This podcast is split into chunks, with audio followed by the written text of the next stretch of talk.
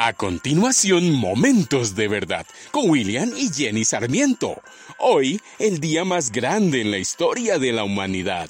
Hola, muy buen día. Felices Pascuas. Era el 16 de julio del año 1969, cuando el Apolo 11, la nave espacial de los Estados Unidos, fue enviada al espacio con la misión de que el ser humano llegara a la Luna. La nave realizó su descenso el 20 de julio de ese mismo año y al día siguiente dos astronautas, Neil Armstrong y Edwin Aldrin, se convirtieron en los primeros en caminar sobre la superficie lunar. Neil Armstrong pisaba la luna por primera vez, dando el que sería el paso más importante para la humanidad hasta la fecha.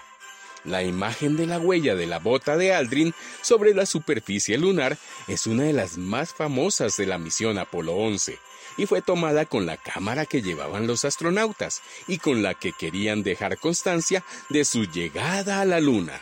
Cuando los tripulantes de la nave Apolo 11 pisaron el suelo en la Luna, Richard Nixon, entonces presidente de los Estados Unidos, declaró, Este es el día más grande de la historia, la mayor hazaña de los hombres. Pero se equivocó. El día más grande de la historia de la humanidad no fue el día que el hombre puso su pie en la luna, sino el día que Dios, hecho hombre, puso su pie en la tierra. Ese día, el día que Jesús nació en un humilde establo, en la pequeña aldea de Belén. Aquel 21 de julio, todos los canales de televisión seguían segundo a segundo las instancias del descenso en la luna cuando el primer ser humano dejó su huella en el polvoriento suelo lunar, las luces del mundo entero se encendían con emoción.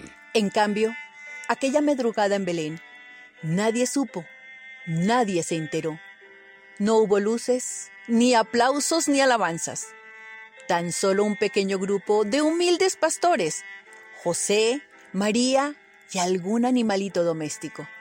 Sin embargo, dentro de aquel pesebre se resumía la más grande hazaña de Dios, encarnarse en un cuerpo humano, crecer, comprendernos y entregar su vida solo por amor. Sí, el poderoso dueño del universo nacía en el sitio más humilde, identificándose con las carencias humanas de todos los tiempos, enseñándonos que la grandeza siempre debe vivirse en humildad porque de lo contrario esa grandeza deja de ser para convertirse en orgullo que enseguece.